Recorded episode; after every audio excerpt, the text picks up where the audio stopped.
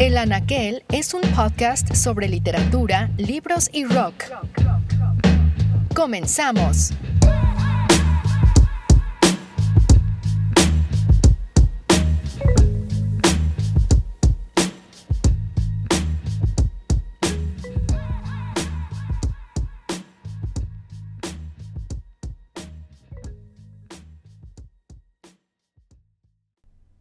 Huye de su cueva y lo hace sin sombra.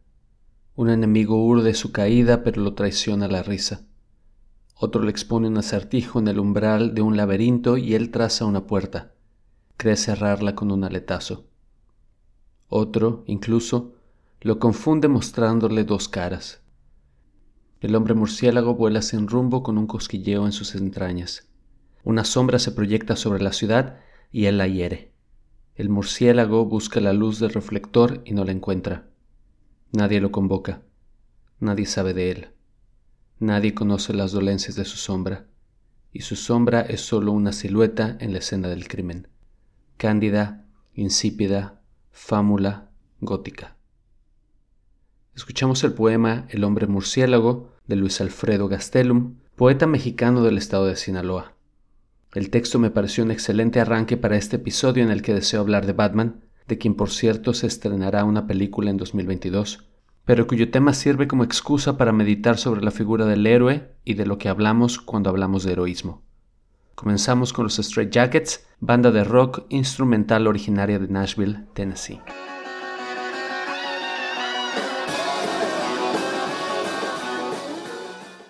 Cuando descubrí los cómics de inmediato sentí una predilección por Batman. A diferencia del resto del panteón de DC Comics, con Superman a la cabeza, Batman era oscuro, atormentado, pero, sobre todo, humano. Eran los años 90 y en esa época DC Comics se había embarcado en la misión de reinventar a todos sus héroes. A Superman lo mató Doomsday, quien podría ser visto como la irracionalidad pura y por tanto implacable, y a Batman lo dejó paralítico, un enemigo salido de la nada. Estaba fascinado. Los héroes ya no eran infalibles y esto, sin duda, los hacía más cercanos. Ignoraba, por aquel entonces, que una década atrás Frank Miller había reinterpretado, sin necesidad de un villano lleno de esteroides, al Caballero Oscuro. Batman, The Dark Knight Returns, narra un futuro en el que Bruce Wayne, retirado, se dedica a correr autos de carreras y beber martinis mientras su ciudad, Gotham, se desmorona. En este contexto, Miller logra narrar el amplio universo psicológico de Bruce Wayne que lo lleva, al final de la serie, a enfrentarse a Superman, metáfora de la lucha entre el hombre y Dios. Este arquetipo, lo sabemos, no es nuevo. Pienso inmediatamente en Perseo sosteniendo la cabeza de la gorgona para poder derrotar al titán. Carlyle, en sus conferencias sobre el culto a los héroes, dice, nos abocamos a la tarea de discurrir acerca de los grandes hombres, su manera de resolver los asuntos de este mundo, de qué modo formáronse en la historia del mismo. El héroe parece surgir en los grandes relatos religiosos a partir del llamado de un dios. Pensemos, por ejemplo, en Moisés y la zarza ardiendo, o en la orden de Huitzilopochtli a los mexicas cuando empezamos a hablar del héroe, y si hacemos una, suerte de recorrido etimológico de la palabra, lo primero que surge como dato esencial, y estoy siguiendo lo que propone mm, Hugo Francisco Bausá, en un libro canónico, el paradigmático, El mito del héroe, ¿sí? una morfología y semántica de la figura heroica, si bien el título, el subtítulo, perdón, puede sonar un poco eh, ¿cómo decirlo? Lingüístico. Eh, lo que básicamente Bausá realiza como operación en este libro es analizar a fondo la figura del héroe, su concepto. Toma Hércules. Toma Hércules como paradigma, es el héroe por antonomasia, dice literalmente Bausá. Pero en lo que respecta a la semántica del héroe, al sentido, el significado de la palabra héroe, lo primero que tenemos que pensar es que el héroe surge en las civilizaciones arcaicas, antiguas, como una suerte de intermedio entre los mortales y los dioses. ¿Mm? El gemitheoi, como, dirían los griegos, el gemitheoi o el semidios, eh, era aquella persona o aquel ser nacido quizás de la conjunción entre un humano, entre un, entre un mortal, perdón, y un dios. Claro. Tal el caso de Hércules, tal el caso de Eneas, Eneas ¿sí? Aquiles. Aquiles ¿sí? Que de alguna manera, por una serie de hazañas magistrales, sobrehumanas, que trascienden la, la posibilidad del ser mortal, son admirados, son adorados. Acabamos de escuchar a Diego Ortega y Sebastián Porrini de la última página sobre su programa de Joseph Campbell y el héroe como mito. De regreso a Carlyle, el escocés escribe, Una vez abocado a la vida, no se duerme ya más el pensamiento. Se desenvuelve, se dilata, se trueca en sistema y creciendo, creciendo, hombre tras hombre, generación tras generación, no se detiene sino hasta alcanzar la altura correspondiente al férvido impulso que lo creara. Luego, ganada ya la más elevada cima, empieza, no pudiendo crecer más, su decadencia, y muere necesariamente para hacer lugar a otro sistema. Carlyle, así, plantea ya en 1840 ese arco que Joseph Campbell retomaría cien años después en su libro El héroe de las mil caras. En él, Campbell menciona que el héroe es el hombre o mujer que ha sido capaz de presentar batalla a sus limitaciones históricas personales y locales para alcanzar una cima más alta. Esta cima, sin embargo, es espiritual. En otras palabras, el camino del héroe es sobre todo un renacimiento. La segunda gesta del héroe es volver a nosotros, transfigurado, y enseñarnos la lección que ha aprendido de la vida renovada donde esperaba encontrar lo abominable, encontró un Dios. Donde creía que debería aniquilar al otro, se aniquiló a sí mismo. Donde pensaba que el viaje le llevaría al exterior, terminó llevándolo al centro de su propia existencia.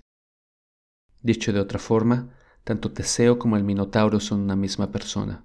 Si bien el arquetipo al que apunta Campbell permanece vivo en nuestra psique, pensemos que los arcos que propone son la columna vertebral de cualquier épica, desde los mitos griegos hasta Star Wars o Harry Potter, este cáliz espiritual se difumina a partir de que comenzamos a relacionar al héroe con la gloria militar o terrenal. No quisiera morir cobardemente y sin gloria, sino realizando algo grande que llegara a conocimiento de los venideros, dice Héctor poco antes de saber que morirá en las manos de Aquiles durante la guerra de Troya. El héroe, entonces, pierde su aura espiritual y brilla, sobre todo, bajo la luz de la batalla. Es en esta donde nos damos cuenta, también, que el héroe para unos se convierte en el verdugo de otros. Vamos a escuchar a Chicano Batman, banda de surf, soul y tropicalia brasileña de Los Ángeles, California. La canción se llama Cycles of Existential Rhyme. Regresamos.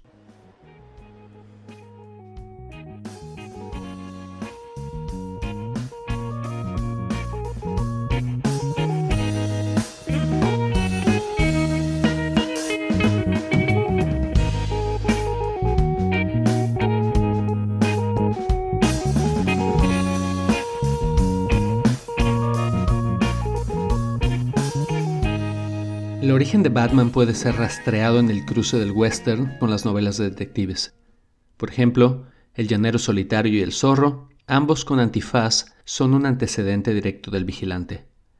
En el caso del llanero solitario, una dupla combate las injusticias en un Estados Unidos en plena expansión. Del zorro podemos rastrear la estética del hombre murciélago. En el número 27 de Detective Comics de 1939, Batman aparece por primera vez para resolver un asesinato por parte de un industrial corrupto.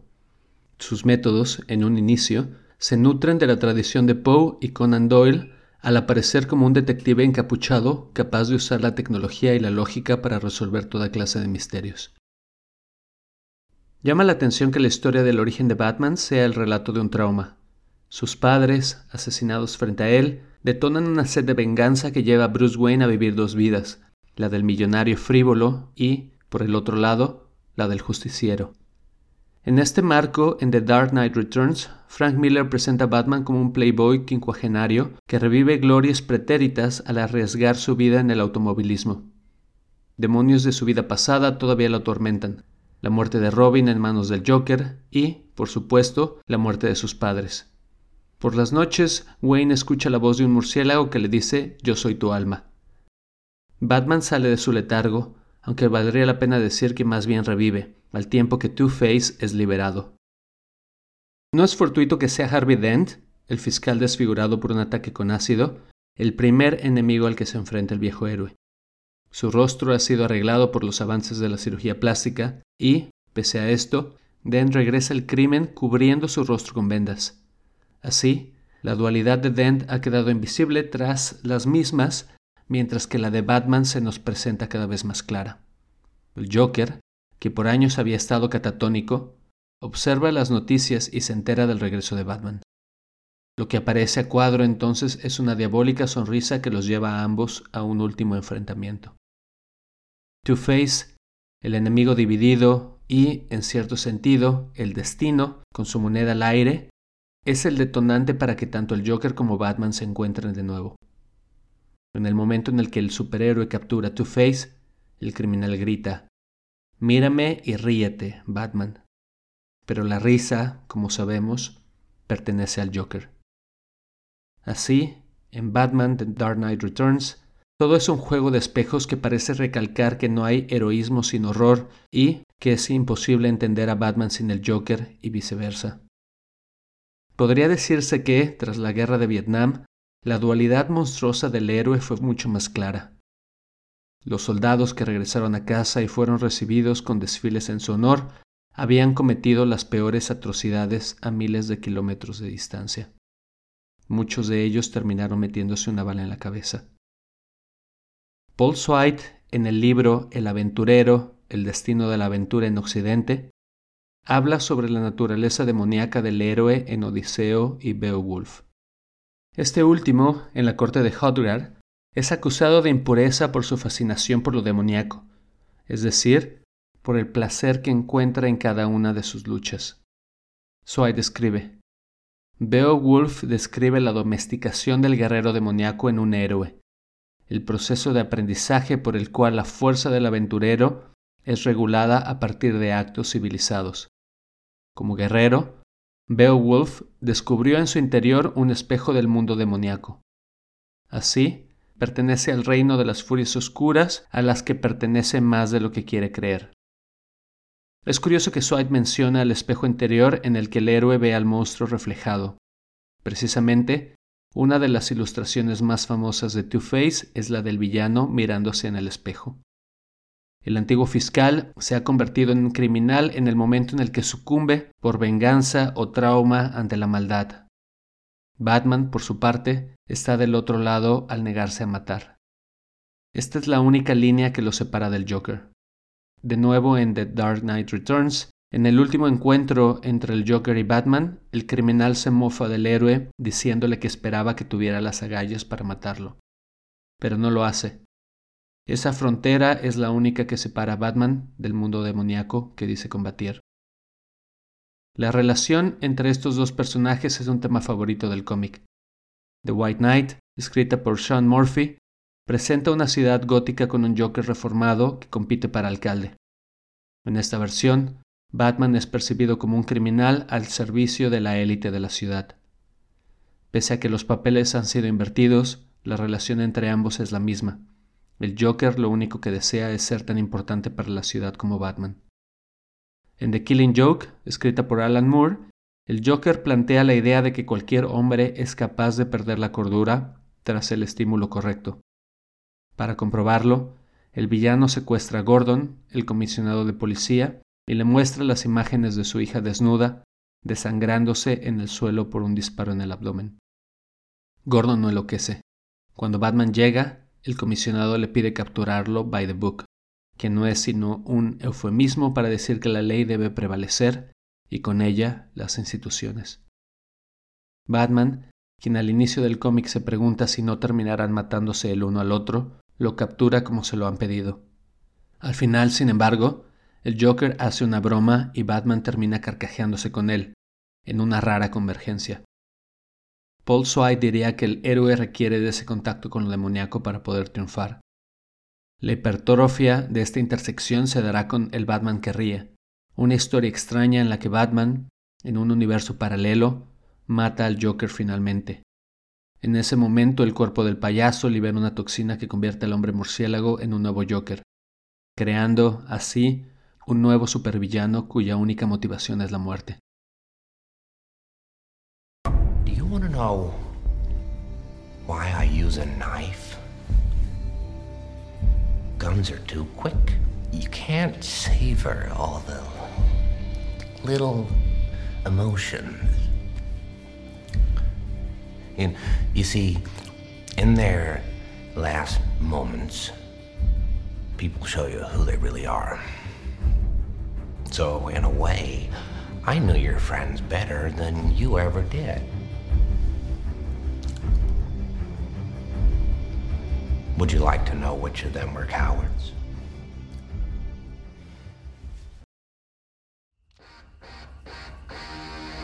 Oh, I got a live one here. Escuchemos ahora a Prince con Bad Dance, quien en el video aparece, curiosamente, vestido como Batman y como el Joker al mismo tiempo.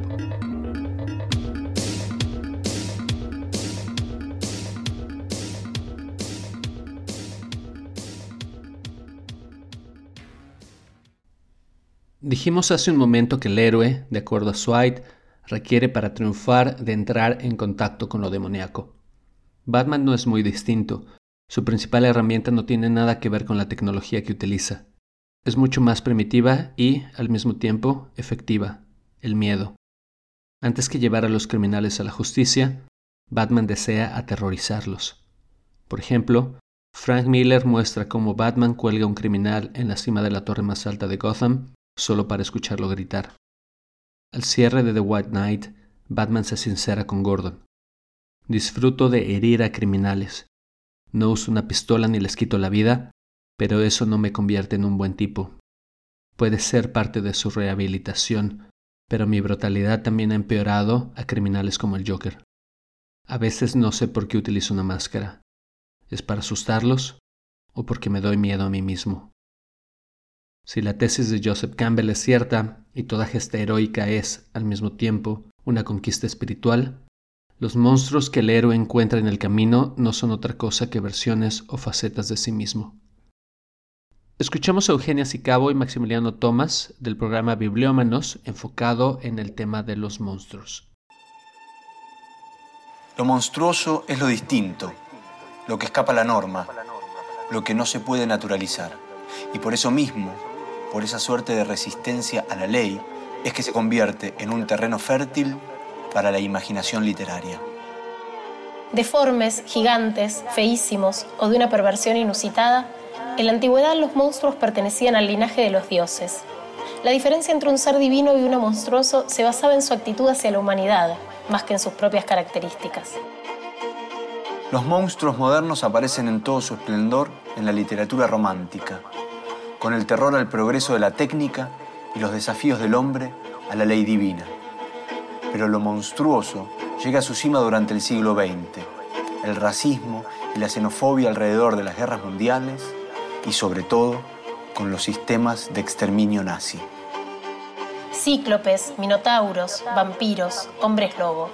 Los monstruos viven en la mitología y en la ficción. Son seres híbridos que desafían la frontera entre lo animal y lo humano, entre lo vivo y lo muerto.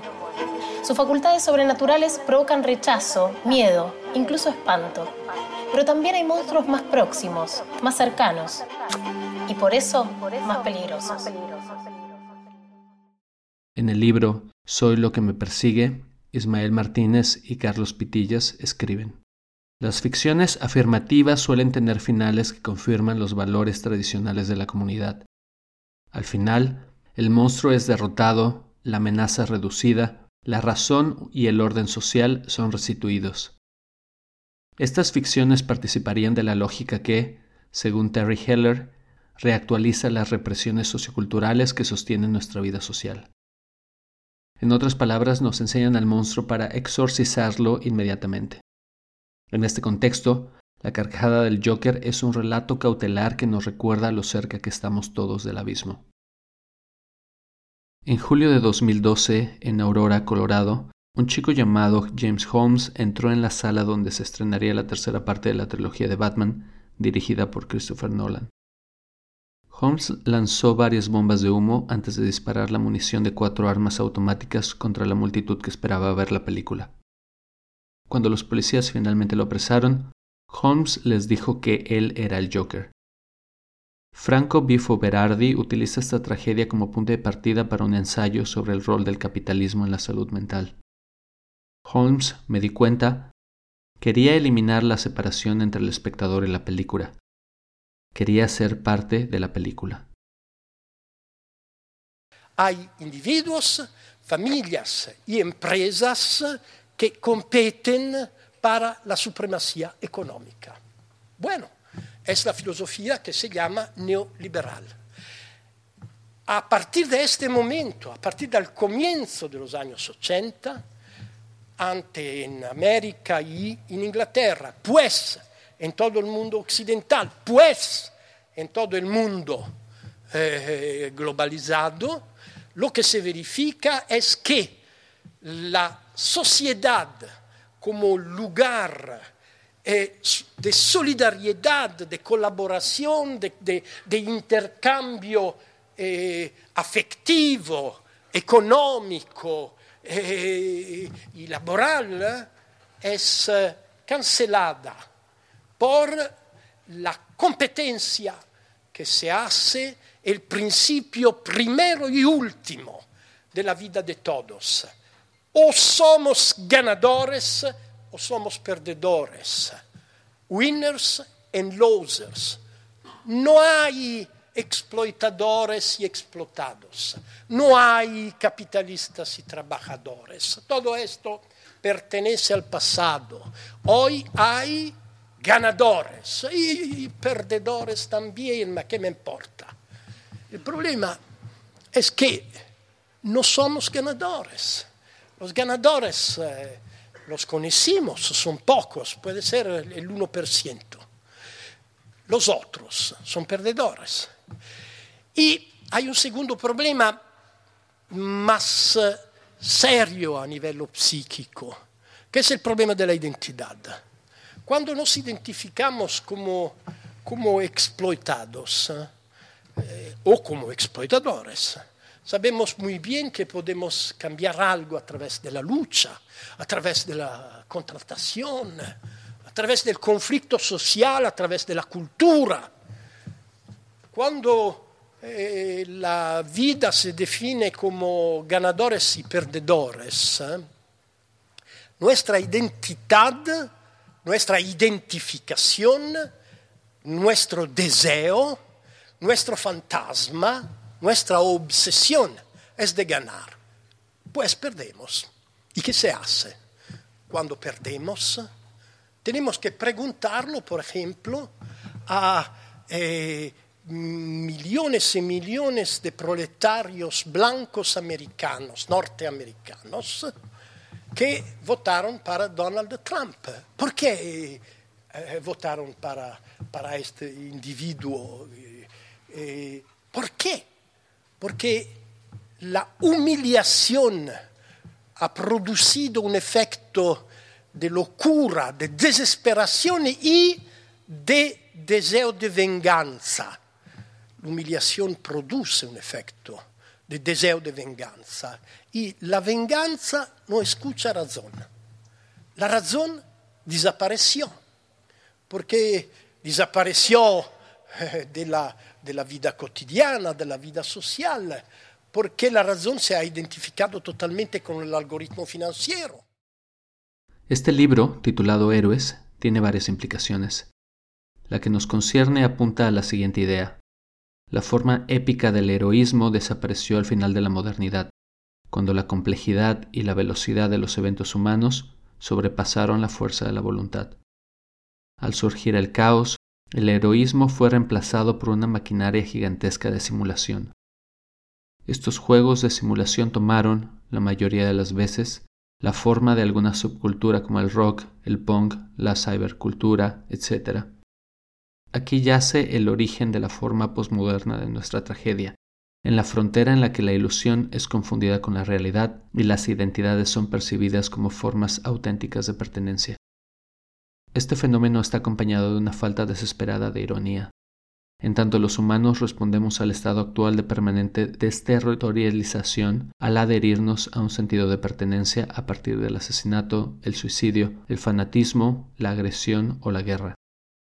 Solo a partir de la ironía y nuestro entendimiento de la simulación en el corazón de todo lo heroico es que tenemos una posibilidad de salvarnos. En cierto sentido, la difuminación entre la realidad y la película sirve a Bifo para analizar a los que sufren y se vuelven asesinos debido a la maquinaria capitalista de hiperconexión e hipercompetitividad en la que estamos inmersos. En otras palabras, Figuras como Batman, millonario, exitoso, galante, fornido, el mejor de su clase, rompenarices, el héroe, es solo un arquetipo tóxico, el epítome del individualismo, mismo que tiene sus raíces en un sistema nocivo, patriarcal y capitalista que brinda excesiva atención a este tipo de figuras. Pensemos, por ejemplo, en Jack Paul, el youtuber convertido en boxeador profesional y quien recientemente peleó contra Floyd Mayweather. Bifo, en el libro antes citado, nos cuenta que running amok es una expresión en inglés que proviene del idioma malayo. En el contexto original de Malasia, un hombre que previamente no ha mostrado signos de ira violenta adquiere un arma y en un frenesí repentino mata o lesiona a cualquier persona en las inmediaciones. Running amok, así, es una forma de restablecer la reputación de uno como hombre, ser respetado, pero también es una forma de escapar del mundo cuando la vida se ha vuelto intolerable y generalmente culmina con el suicidio. Es un síndrome ligado a la cultura cuyas manifestaciones están moldeadas por las expectativas sociales y el contexto cultural. Yo me acuerdo que dos filósofos que me, interesan mucho y que se llaman Deleuze y Guattari, en una obra que se llama Mille Plateaux, definen el fascismo en la manera más comprensiva posible, diciendo fascismo es cuando hay una eh, arma de guerra en todas las niche, nichas, no sé cómo se dice, en todos los pequeños lugares. La, cuando hay guerra entre todos y todos. Esa es la, una posibilidad de entender lo que se llama suicidio, eh, eh, suicidio masivo, epidemia eh, suicidaria. Escuchemos el tema Batman, Robin de los Gandules.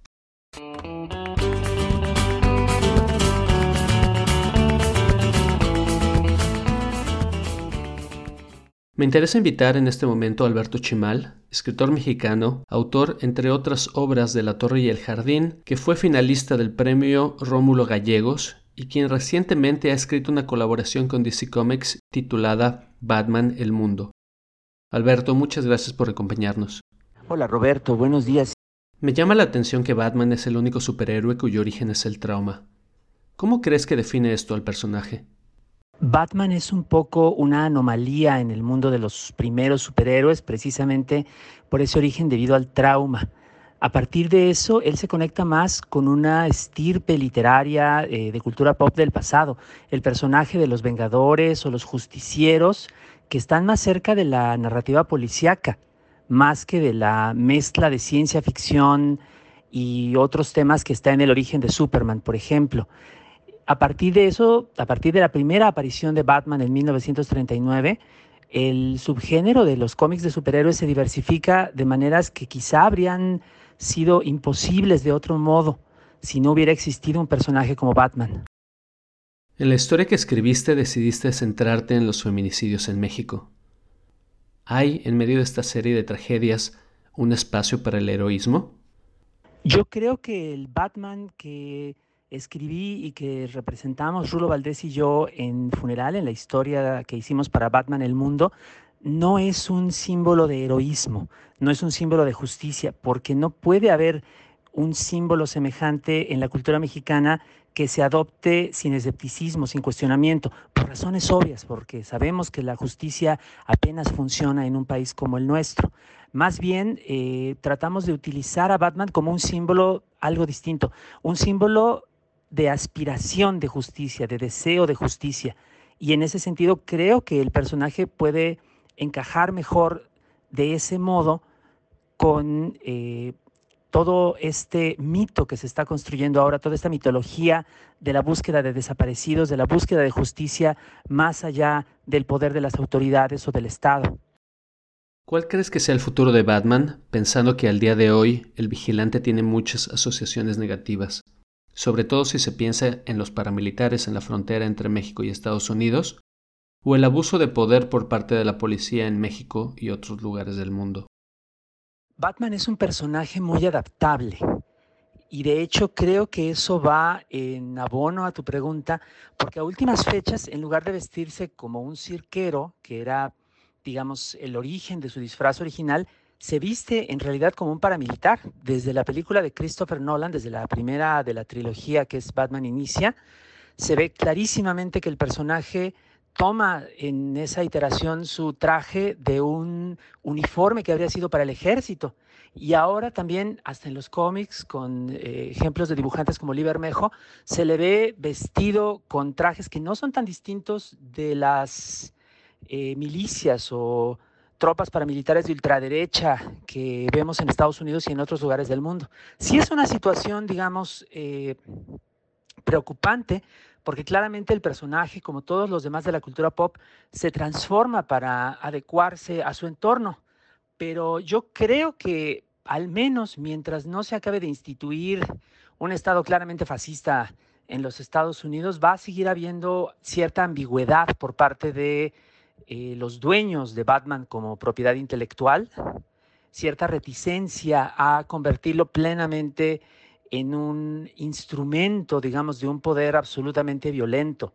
Creo que ha habido, por otra parte, muchas críticas, y no solamente ahora, en contra de la figura de los superhéroes en general, y sobre todo de esta noción que tienen muchos de ellos implícita en su misma naturaleza, como el Capitán América, de ser representaciones de fuerzas intervencionistas, de una especie de ideal eh, de los Estados Unidos que se quiere imponer sobre otros lugares del mundo. Eso lo hemos visto desde hace décadas. Eh, y creo que vamos a seguirlo viendo porque eh, todavía dentro de aquel país se sigue pensando de manera muy ingenua, muy insular en el significado de sus propios productos culturales y no se piensa en la significación que pueden tener fuera de sus propias fronteras. Antes de continuar, les recomiendo leer la obra de Alberto Chimal. En mi cuenta en Instagram he reseñado varios de sus libros y en el anaquel hay un episodio en el que hablamos sobre Edgar Allan Poe, que como bien dijo, es uno de los antecesores de Batman. Alberto, muchas gracias. Demasiada emoción, demasiadas exudaciones de masculinidad, demasiada admonición moral, demasiada superación de uno mismo, demasiado culto a la muerte, escribe Ulrich Brooklyn en su libro Héroes posheroicos, al referirse a figuras como Batman. El libro plantea preguntas clave para abordar la figura del héroe en el siglo XXI. ¿Cuál es la intención de estas narrativas y su valor de uso? ¿Qué orden social exigen? ¿Qué fenómenos autorizan? ¿Con qué valores, normas de conducta y reglas emocionales los orientan? ¿Qué poder de decisión otorgan o deniegan y qué marcos imaginativos inauguran? Por citar un ejemplo, una característica del héroe reside, sin duda, en su capacidad de sacrificio. Dulce y honroso es morir por la patria, dice un antiguo poema de Horacio. De la misma forma, se considera heroico dar la vida para salvarla de otros. Brooklyn, sin embargo, acusa que los regímenes políticos y religiosos dependen de la disposición al sacrificio para mantener su sistema de privilegios. Desmantelar lo heroico ofrece, entonces, otra posibilidad. La revalorización de lo cotidiano, la lucha contra la indiferencia, la importancia de la comunidad. En su ensayo Teoría de la Bolsa de Transporte de la Ficción, Úrsula K. Legin escribe, En las regiones templadas y tropicales en las que parece que los homínidos evolucionaron para transformarse en seres humanos, el principal alimento de la especie eran los vegetales. Pero es difícil contar un relato verdaderamente apasionante de cómo arranqué una semilla de avena de su vaina y luego otra, y luego otra, y luego otra, y luego otra. No puede competir con cómo le di una estocada con mi lanza al enorme flanco peludo de un animal. Este segundo relato no solo tiene acción, también tiene un héroe, y los héroes son poderosos. El relato del héroe no es el relato de la comunidad, es el relato de él. Pero quizás esto está cambiando. Lo hemos visto recientemente con las nuevas narrativas del feminismo, también con la pandemia. El personal médico en la primera línea, los trabajadores de supermercado, los recogedores de basura, los policías, etc., fueron revestidos de una aura heroica que, desafortunadamente, no fue correspondida con un cambio de su realidad material. Podría decirse, a la manera de Bifo, que todo esto no fue sino otra simulación. En todo caso, quizás hay en este momento un giro narrativo, uno que nos aleja del individualismo de Batman para regresarnos al relato ancestral al que refiere Úrsula K. donde no hay un actor poderoso, sino tan solo bolsas, objetos para recoger y conservar, relaciones mutuas que no pueden ser caracterizadas como conflictos ni armonía, sino como procesos continuos, fluidos y horizontales. Si Joseph Campbell proponía un viaje a sí mismo, Brooklyn, apoyado en el pensamiento de otros como K. proponen una ruta contraria, una hacia afuera enfocado en los otros, en la comunidad. Hay que bajar a los héroes del pedestal, dice Brooklyn, meterlos en una bolsa con otras personas, animales y cosas. Hay que contar las historias que no tratan de luchar, matar ni sacrificarse, sino de cuidar, recoger, recolectar. Si queremos calificar de posheroico el arte de contar esas historias y la disposición a entusiasmarse por ellas, entonces lo cierto es que nuestro presente aún está muy lejos de ser posheroico pero sería una buena idea que llegara a serlo, concluye. Cerramos con Jaden Smith y su tema Batman. Hasta la próxima.